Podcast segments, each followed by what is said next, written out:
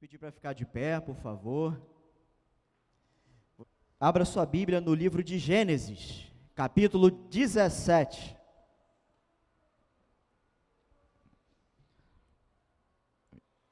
Vai ser meio tipo pregador pentecostal. Vamos dar uns gritos aqui. Gênesis 17.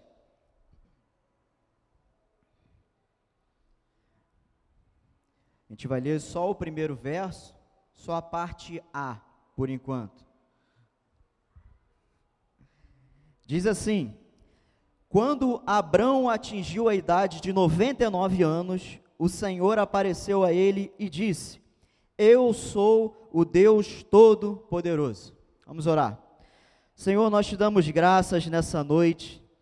Te pedimos a tua bênção sobre a tua igreja, pedimos a tua misericórdia sobre a tua igreja.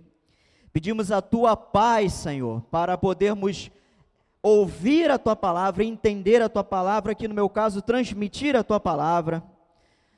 Senhor, que, que não sejamos incomodados além do limite daquilo que é comum, daquilo que é tolerável, daquilo que é aceitável, mas que o Senhor nos dê paz nesse lugar para te cultuar, Senhor. Nós pedimos que a tua palavra seja viva e eficaz nessa noite que ela produza o efeito a qual o Senhor deseja, que o teu Espírito Santo ilumine as nossas mentes e os nossos corações nessa noite, Pai. Eu te peço em nome de Cristo Jesus, você diga amém. Pode se sentar.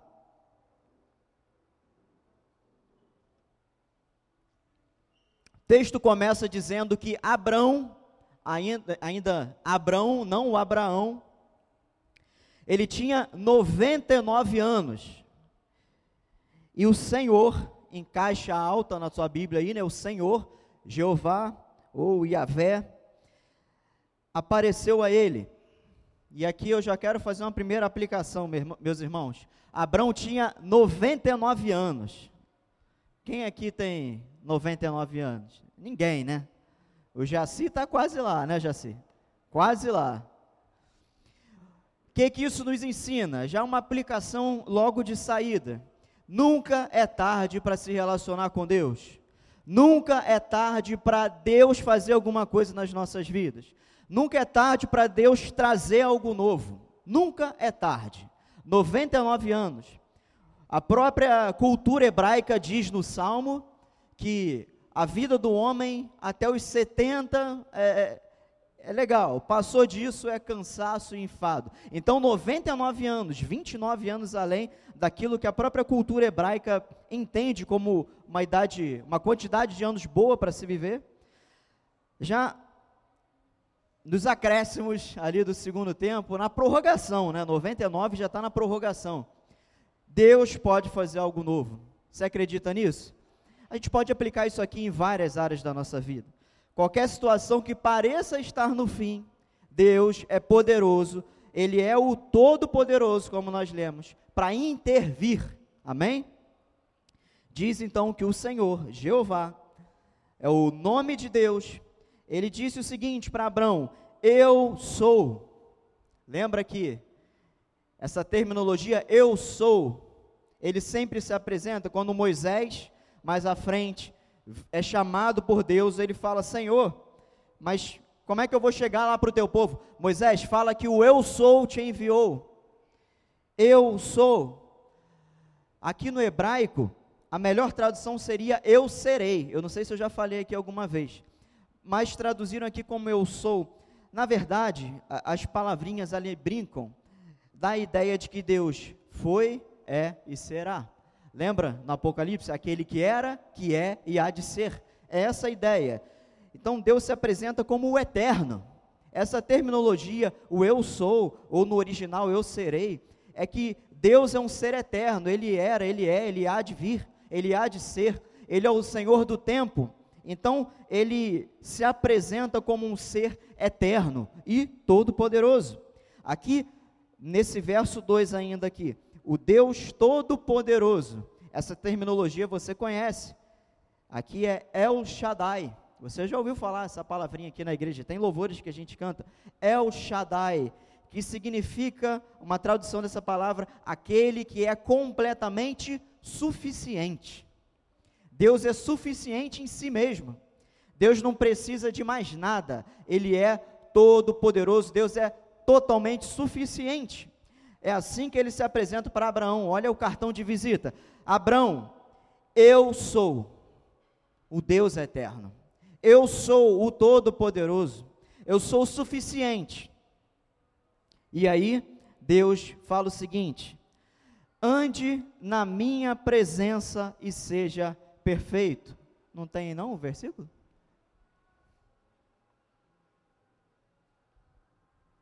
Ande na minha presença e seja perfeito. Andar na presença de Deus, andar com Deus e ser perfeito. Guarde isso aí que eu vou deixar para o final. Verso 2. Nesse diálogo de Deus com Abraão, ele fala o seguinte: Farei uma aliança entre mim e você, e darei a você uma descendência muito numerosa. Deus então está fazendo um pacto com Abraão. Deus está fazendo uma aliança com ele e dizendo que daria a Abraão uma descendência muito numerosa, muito grande. Verso 3: Abraão se prostrou com o rosto em terra. Deus apareceu para Abraão. Parou?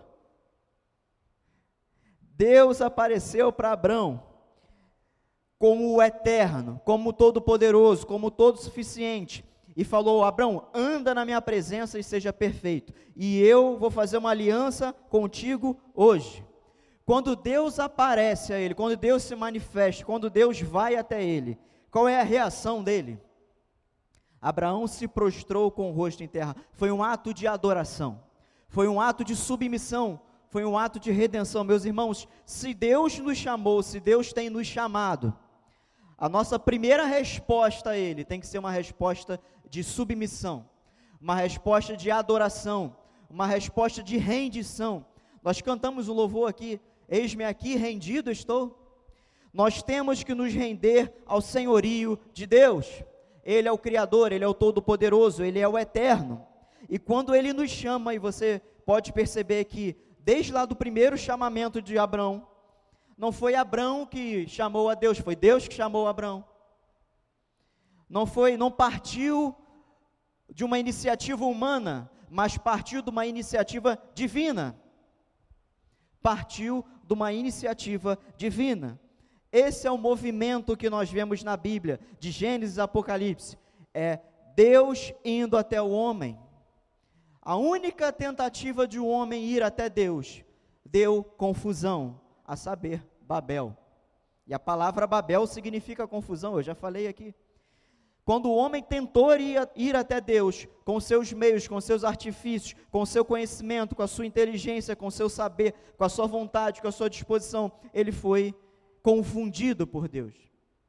Ele não conseguiu. Mas quando Deus vai até o homem, aí sim.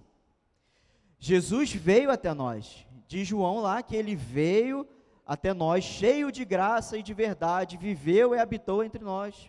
E João fala: Nós vimos a sua glória. João, um testemunho ocular do Senhor Jesus. Esse é o enredo bíblico. Deus indo atrás do homem, porque o homem por si só não tem condições, o homem está morto nos seus pecados e delitos. Então, nesse verso 3, nós vemos que ao acontecer o chamamento, esse chamado de Deus, quando Deus rompeu na sua vida, e você, cada um aqui teve o seu momento, tem a sua experiência. Você se lembra que naquele, naquele dia ou naquele período, às vezes com alguns foi algo assim, avassalador, com outros foi um processo, não importa, mas você se lembra que quando Deus, Ele invadiu a tua história, quando Ele invadiu a tua vida, você ficou desmontado e você se rendeu a Ele. Isso é a resposta humana. Quando Deus entra, nós nos rendemos. E ao decorrer, no decorrer da nossa vida, mesmo já nos relacionando com Deus, porque Abraão já tinha sido chamado aqui.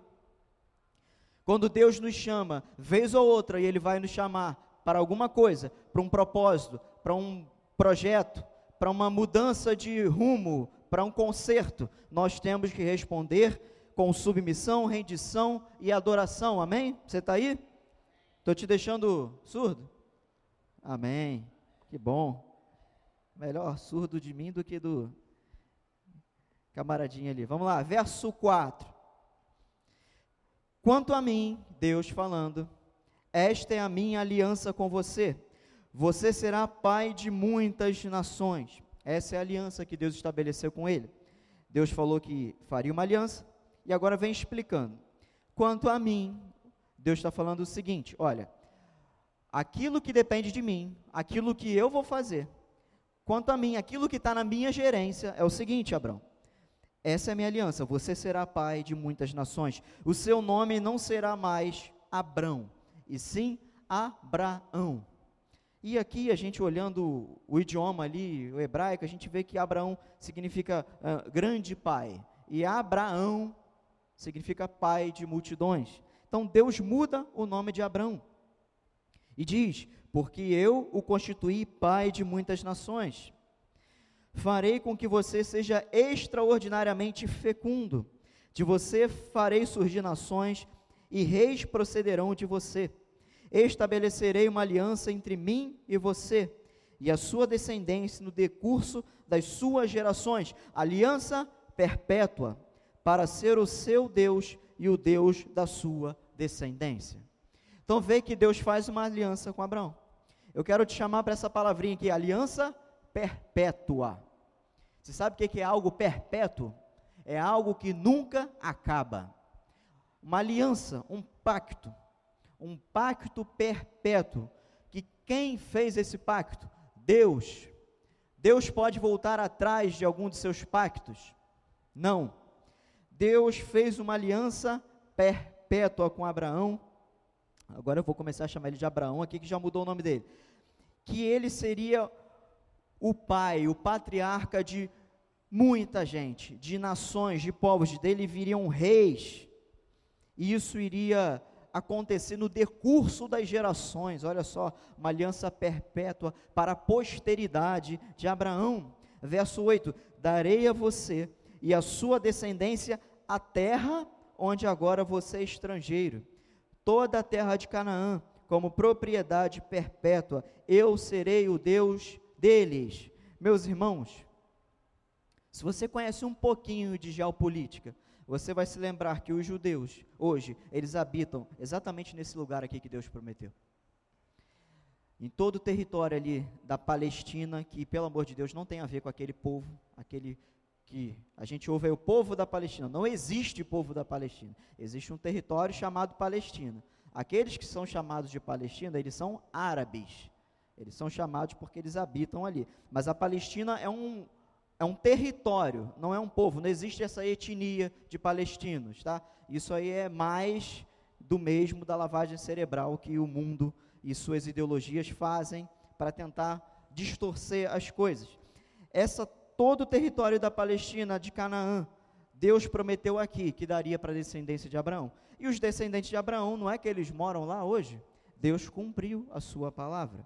Isso aqui é história desnudada diante dos nossos olhos. Abra o Google Maps, você vai botar lá Israel. Você vai ver o, o territóriozinho deles lá.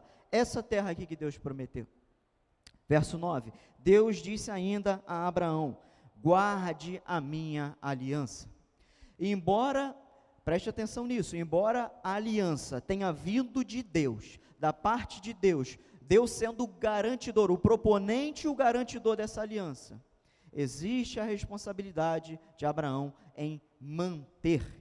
Essa palavrinha guarde significa mantenha. Mantenha a minha aliança você e a sua descendência no decurso das suas gerações. É legal, esse texto é bonito, você percebe que as palavras são bonitas, né? O decurso das gerações, vem repetindo isso aqui. Aliança perpétua, pacto, são palavras bonitas. Verso 10: Esta é a aliança que vocês guardarão entre mim e vocês e a sua descendência.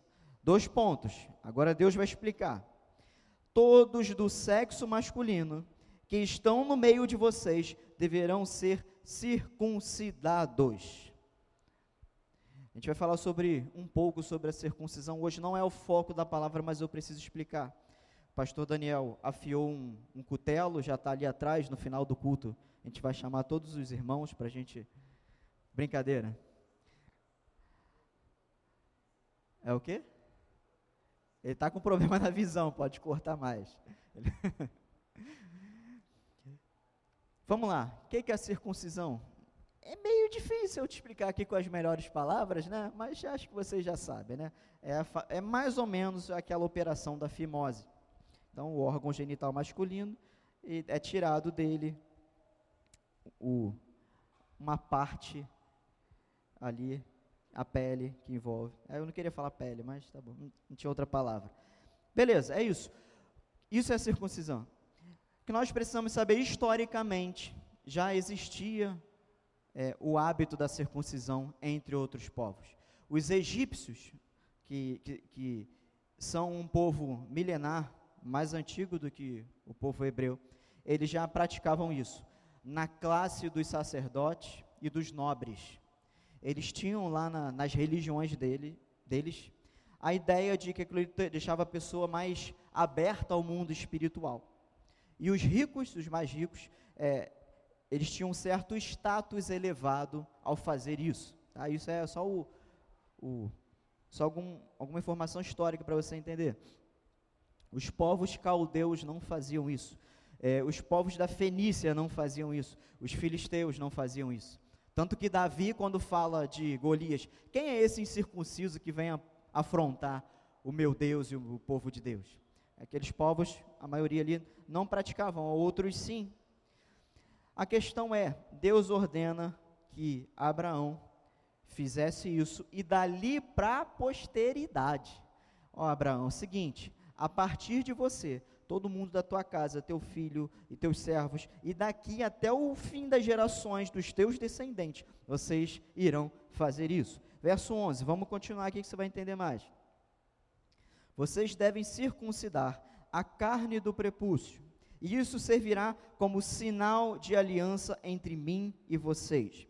O menino que tem oito dias será circuncidado entre vocês Todos do sexo masculino nas suas gerações devem ser circuncidados. Também o escravo nascido em casa e o comprado de qualquer estrangeiro que não for da sua linhagem. Deve ser circuncidado o que nasceu em sua casa e o que você comprou com dinheiro. A minha aliança estará na carne de vocês e será aliança perpétua. Reparou que repete as mesmas terminologias. Esse ato então de circuncidar todo homem, criança nascida a partir do oitavo dia, e os já adultos que não forem circuncidados, inclusive os servos que trabalhavam na casa dos descendentes, de todo judeu, de todo hebreu, e aquele escravo que vier a ser, vier a ser comprado, comprou um escravo. Vocês sabem que naquela época era, isso era normal. Então, tinha um escravo, ele chegou, é de um outro povo, de uma outra religião, de, outro contexto cultural. Ah, não é circuncidado? Vem cá, meu filho, vamos ali. Vapo. Foi o que Deus mandou. E a gente se pergunta, para quê? Para que isso? Precisa disso? Senhor, precisa disso? Dá para a gente se relacionar sem isso?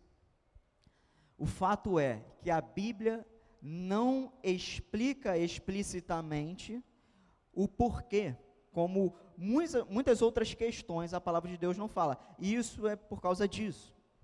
Ele cita o fato, explica como seria feito, diz o, o porquê, mas não o para quê, sabe? É aquele, os detalhes do negócio.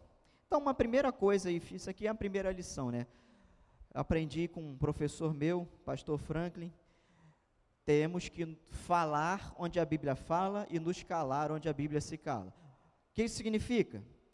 Quando a Bíblia não traz respostas explícitas, a gente não tem que ficar procurando chifre em cabeça de cavalo. Mas a partir daquilo que ela traz, e a partir disso, eu quero te trazer algumas explicações, alguns comentaristas bíblicos e pelo, pelo contexto, pelo pano de fundo, uma primeira possível causa o motivo para isso? Primeira coisa, intimidade. Meu irmão, mexer no órgão genital é só para quem tem intimidade, é, não é? Marido e mulher aí. Só para quem tem intimidade. Quando Deus chama Abraão, muda o nome dele, faz essa promessa e ordena ele fazer isso, Deus está querendo dizer que ele quer ter uma relação de intimidade com Abraão. Uma relação íntima com Abraão e com seus descendentes, claro. Quando eu falar aqui Abraão agora, você pensa em todo o povo hebreu, o povo judeu. Uma relação de intimidade, de proximidade, de relacionamento.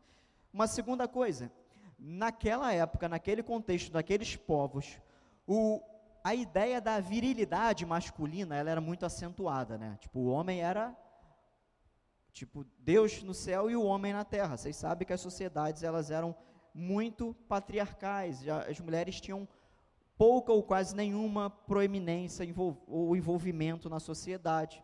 Era, gente, infelizmente, são é, realidades daquele período. Né? A gente está falando de coisa aqui de 4, 5, 6 mil anos atrás. No entanto, como eu mesmo já falei, o povo de Israel era diferente de todos os outros. Por causa da lei de Deus, existia um tratamento muito diferenciado para as mulheres em relação aos outros povos ainda que não essa proeminência que a gente vê hoje. Então a gente precisa entender os tempos, tá?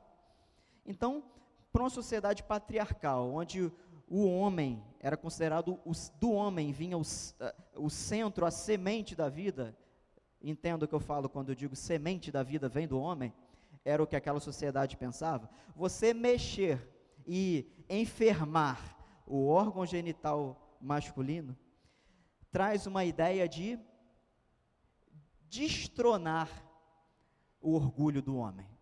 Então Deus também quis mexer naquilo que para aquela sociedade, para aquele povo era o centro do orgulho do homem, a virilidade do, daquela sociedade patriarcal. Então Deus, ó, camarada, vamos lá. Eu quero ter uma relação íntima, para isso eu quero que você mexa aqui. Aqui, Senhor, aqui, aí, meu filho. E como você sabe, o homem ficava alguns dias ali debilitados, sentindo dores no seu. Então, mexia com o homem. Essa é uma segunda coisa que a gente observa aqui, né? Olhando a Bíblia, olhando o contexto, pano de fundo, cultura. Uma terceira coisa, e olha que isso aqui é interessante, agora é biologia. Cadê a Cláudia? A Cláudia está lá em cima. Estudos médicos dizem que a partir do oitavo dia, os bebês já têm as taxas elevadas de uma proteína chamada protrombina. É uma proteína que nós seres humanos temos no sangue, que ela serve para coagular o sangue. Ela acelera a coagulação do sangue. E a gente olha assim, caramba, olha como por que o oitavo dia? Essa eu fazia essa pergunta, gente, mas por que o oitavo dia? Pô, nasceu, já pode ir logo lá, vai ter que cortar, corta logo. Mas a partir do oitavo dia, os médicos, eu li alguns, alguns estudos que falam sobre isso, estudos médicos dizendo que a proteína protrombina, ela é, faz parte do fator 2 do sangue que trabalha a coagulação. Ou seja, cortar ali a pele ao oitavo dia, iria produzir uma cicatrização mais rápida. Mas a gente não tinha medicina naquela época, mas a gente tinha o dono da medicina, né? O Senhor de todo conhecimento. Por isso ele instituiu o oitavo dia. E uma coisa aqui que a gente pode conjecturar, e a Bíblia não fala, e eu não estou afirmando que é uma verdade, mas é uma conjecturação plausível, é também por uma questão de saúde muitos povos, principalmente na África, se vocês, eu olhei, eu fiz uma pesquisa sobre isso, gente. A África é o continente do mundo onde mais tem índices de, desse ato da circuncisão. E nós sabemos que a África é um, país, um continente onde tem muitos países com índices de pobreza elevado, insalubridade, falta de saneamento e tal. Então, é uma questão de saúde também. Infecções que possam acontecer ali no órgão genital masculino também, isso é uma questão de saúde. Vocês vão se lembrar que o povo aqui ficou misturado com, com outros povos, escravizado, depois ficaram errantes pelo deserto, então, de certa forma, foi algo também que ajudou na saúde do povo de Deus. Beleza, gente? Então, isso aqui é o que eu queria falar sobre circuncisão. E quero voltar com você no final do verso 13. A minha aliança estará na carne de vocês. Um pacto que Deus fez com Abraão, com a sua descendência, um pacto visível. Um pacto visível. Um pacto, e depois ele vai falar, a partir do verso 23, eu não, eu não vou ler, mas quando os judeus fossem vistos, aí falar, pô, mas eles andavam pelado para alguém perceber lá, mas assim, era muito comum naquela época as roupas, não tinha, não tinha cueca, gente. Os caras andavam com aquelas saias, aquelas vestimentas e, de repente, ao longo do dia ali, alguém devia. Alguma coisa assim, um, bater um vento, né? É, sei lá, alguém ali, o cara ali, o cara. É um sinal visível de, aquele, de que aquele povo era o povo de Deus. Será que nós, cristãos, olha, você está falando de judeu e tal, vamos lá, vamos chegar aqui na gente. Jesus, nova aliança, novo pacto, pacto da graça, tá? beleza. Existe algum sinal visível que Deus exige de nós, que nós façamos, e que nós, por meio dele, sejamos reconhecidos como aliançados com Deus? O batismo. É por isso que no Novo Testamento, lá em Colossenses, depois em Gálatas, nós vemos Paulo fazendo esse paralelo, que o batismo, ele é, um, é como se fosse uma circuncisão, só que uma circuncisão do coração. Não uma circuncisão física e literal como foi para os judeus, mas também algo que Deus fez uma aliança conosco e passa a ser aí sim um ato visível para responder. Então, na teologia cristã, nós entendemos que o batismo, ele tem uma correlação, ele faz um paralelo com a circuncisão. A circuncisão para os judeus, o batismo para os gentios. Esse aqui é, é mais ou menos o resumo de tudo que tem a ver com circuncisão, tudo que você, o manual rápido sobre circuncisão que você precisa saber é isso. Deus fez essa aliança e para a posteridade. Um fato interessante, nós vemos no Novo Testamento que os judeus não receberam o Senhor Jesus. Você lembra disso? Eles não receberam o Senhor Jesus né, como povo, né? É claro, os apóstolos, a igreja primitiva era majoritariamente composta por judeus.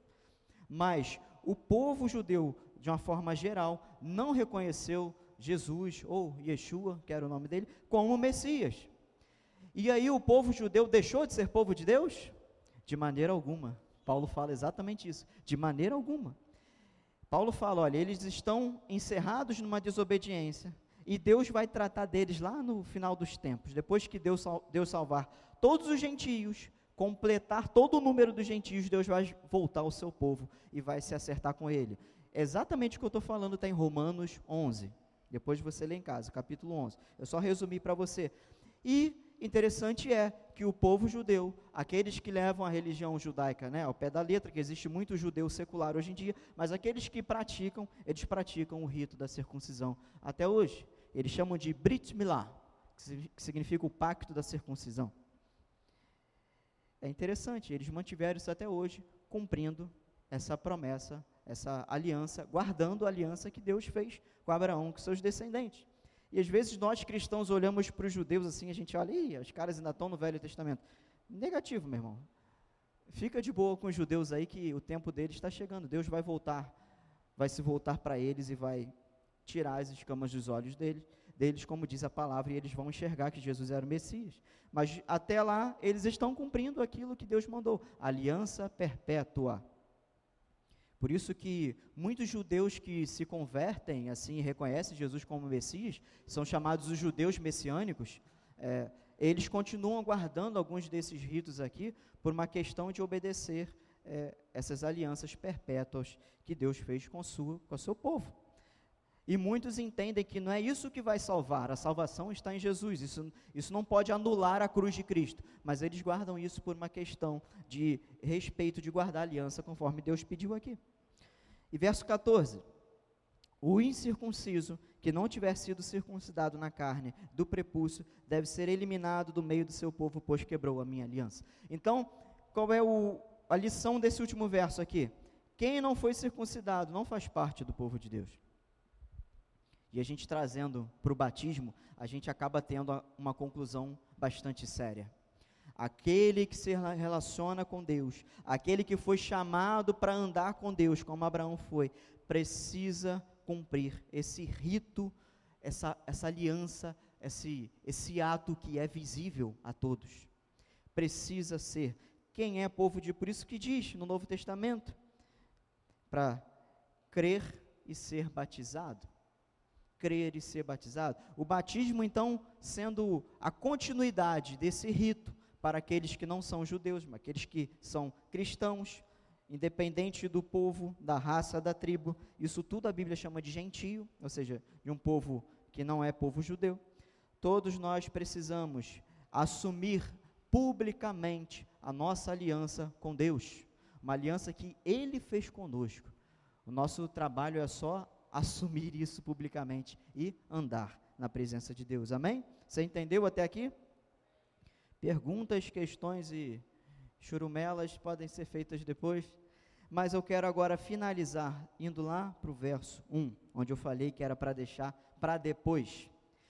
Depois que Deus fala, Eu sou o Deus Todo-Poderoso, a parte B do verso 1, ele diz o seguinte: ande isso aqui é uma ordem. Ande na minha presença e seja perfeito. Essa palavra perfeito significa irrepreensível. Pastor Márcio pregou pela manhã que Deus iria nos guardar e nos manter irrepreensíveis. E eu até fiquei feliz porque vai corroborar aqui com o que eu vou falar. O fato é, e eu quero que isso aqui seja o, o coração da mensagem. Todo o resto foi importante, foi para te situar e para te explicar o que estava acontecendo aqui. Agora o que eu quero que você leve no teu coração é o seguinte: Deus te chamou para andar com Ele, para caminhar com Ele. O que é, que é caminhar? Viver, tá? Muitas vezes você vai ver na Bíblia essa expressão caminhar, andar, andar em santidade, prossigo em direção ao alvo, caminho em direção ao alvo. Ou seja, esse caminhar, esse andar, não é literalmente o ato de andar, de mexer as perninhas, é ato contínuo de viver. É viver, é ter uma vida, é ter uma vida diante de Deus. Anda na minha presença. Esse é o convite de Deus. Anda na minha presença. Temos andado na presença de Deus? Sim, por um lado, porque diz o salmo que nós não podemos nos ausentar da presença de Deus. Se formos a, ao mais alto céu ou ao mais profundo mar, Deus ali estará. Amém? Isso é a verdade. Mas do ponto de vista da nossa intimidade, lembra que eu falei da circuncisão? Da intimidade, de guardar aliança, de cumprir tudo aquilo que Deus nos chamou. Temos andado com Deus nesse sentido? Temos andado na presença de Deus? Portanto, andar na presença de Deus é fazer tudo aquilo que Ele nos comissionou, meus irmãos. O que, que Deus te mandou fazer? Para todos os chamados, Ele nos ordenou a ser luz, a ser sal, a sermos pescadores de homens, a sermos pregadores do Evangelho, a sermos testemunhas de Cristo a sermos embaixadores de Cristo, a sermos aqueles que, que vão ao mundo e vivem o amor e demonstram o amor de Deus. Amém? Isso é um chamamento geral, comum a todos os crentes. E Deus também tem alguns propósitos particulares. Eu falei aqui, se eu não me engano, na minha última pregação, sobre habilidades, talentos, chamado, vocação temos exercido, temos caminhado, temos vivido na presença de Deus do jeitinho que Ele quer? Fica essa pergunta retórica aí, você sabe a resposta. E o mais legal disso aqui, olha como Deus termina, ainda aqui no verso 1, parte B: E seja perfeito. Quem aqui é perfeito, levanta a mão. Eu vou tacar. Ninguém levantou a mão, graças a Deus. Ninguém é perfeito. Ninguém é perfeito. Como é que Deus exige perfeição da gente? Oi? Não dá. Fala não. Por que, que Deus exige perfeição? E a palavra hebraica aqui é, eu falei aqui, irrepreensível, um sentido mais, mais, mais ao pé da letra seria imaculado. Tá? Eu usei irrepreensível para ficar mais legal de você entender. Mas o, o, hebraico mesmo é imaculado, sem mácula, sem mancha. Imagina aquela roupa branquinha. Aí você vê aquela manchinha ali. Quando você olha, é a, a manchinha que é desse tamanho, destruiu a roupa, né? Um furinho ali, acabou, sem mácula, limpo, branco, tinindo, sabe? Alvo. Como que um Deus santo, perfeito, eterno e todo-poderoso, como ele se apresentou, como ele exige da gente perfeição? Simples. O pastor Daniel falou aqui, mas acho que você não ouviu. Deus falou o seguinte, preste atenção nisso agora. Ó. Deus falou para Abraão: Abraão, anda na minha presença e seja perfeito. Deus não falou, seja perfeito e anda na minha presença. É essa, desculpa, é essa a parada. É esse o lance. É andando na presença de Deus, é vivendo com Deus, é caminhando com Deus, é tendo um cotidiano com Deus, é construindo uma história com Deus que nós vamos ser perfeitos. Nós vamos ser aperfeiçoados por Ele. O que, que o pastor Márcio pregou de manhã? Palavra de Deus, Epístola de Judas. Deus se encarrega de nos tornar irrepreensíveis. Nós somos limpos pela palavra, Jesus falou isso. O Espírito nos guia a toda a verdade, o Espírito nos santifica, é o Espírito que nos santifica, é a palavra que nos limpa, é Deus que nos faz irrepreensíveis. Deus não te chamou perfeitão, Deus te chamou erradão, Deus te chamou todo errado.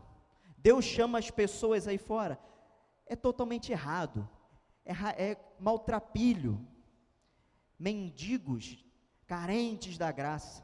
E eu lembro de um livro muito legal que eu li, que é o Evangelho Maltrapilho, que ele fala que Deus, Deus nós somos como os mendigos, mendigando o, mendigando o pão na rua, e Deus vem nos dar o pão da vida. É assim que nós somos. Nós somos chamados imperfeitos. Eu lembro de, um, de uma música, não é bem louvor, é um, é, um, é um rock bem pesado cristão. Depois, se você quiser, eu te mando diz assim: imperfeito, mas transformado pelo seu amor. É isso que nós somos imperfeitos, mas chamados a viver com Deus. Vamos fazer aquilo que tu não gosta? Vira para o teu irmão do lado e fala assim: Tu é um imperfeito. Pode falar. Pode falar assim: Você é um imperfeito. Agora você vira para ele e fala assim: E eu também. Imperfeitos, mas transformados, chamados por Deus para andar na presença de Deus. E andando na presença de Deus, a presença dele nos enche. E quanto mais cheio dele nós somos, mais vazio de nós mesmos também somos. Nós nos enchemos de Deus, nos esvaziamos de nós mesmos. Nós temos intimidade com Deus, nós nos submetemos a Deus, nós passamos a conhecer a Deus melhor, porque intimidade é conhecer melhor. E quando Deus vem e te pega na esquina ali, e você cai no chão e se rende a Ele, que é aquele, aquele momento ali da tua conversão, Ele toca no mais profundo do teu íntimo. E Ele faz um pacto contigo, o pacto da graça, aqueles que foram chamados, ou melhor, aqueles que foram escolhidos, eleitos, predestinados, chamados e reconciliados, esses Deus tem uma aliança perpétua, uma aliança inquebrável, uma aliança indestrutível. Porque Deus é o garantidor dessa promessa. Sabe por que, que você não pode perder a sua salvação? Porque a salvação não é sua, a salvação é do Senhor. Jonas 2,9 diz: A salvação pertence ao Senhor. E sabe outro motivo que você não pode perder a sua salvação? Porque não foi você que achou ela. ela veio até você. Não foi você que achou, você não pode perder aquilo que você não achou. Você não pode perder aquilo que você não tem. A salvação, ela é tua, mas não é. Ela é de Deus. Ele aplicou os efeitos dela na tua vida, mas a gerência da salvação, a capacidade de salvar, o poder de salvar não está em nenhum de nós, está em Deus. Por isso que nós confessamos que Jesus Cristo é o nosso Senhor e Salvador. Quando nós, por alguma, por alguma razão, motivo ou circunstância, achamos que nós é que aceitamos, nós é que entendemos, nós estamos dizendo que nós somos os nossos próprios salvadores. Mas quando nós entendemos que estávamos mortos, Ele nos deu vida, pela graça, por meio da fé. Isso não vem da gente. E nos tempos eternos ele, eternos ele nos chamou. E diz ainda o livro de Efésios, depois disso, que o Espírito Santo é o penhor da nossa herança. Ele é o garantidor. Quando nós entendemos isso, aí sim nós podemos proclamar de coração que Jesus Cristo é o nosso Senhor e Salvador. Ele é o nosso Salvador. Então, meus irmãos, que você saia com isso aqui no teu coração anda com Deus. Eu gosto de um louvor muito antigo, a gente não toca aqui, deveria até tocar, lembra? Anda com Deus, segura na mão. Ludmila Ferber? Achei que era Alda Célia.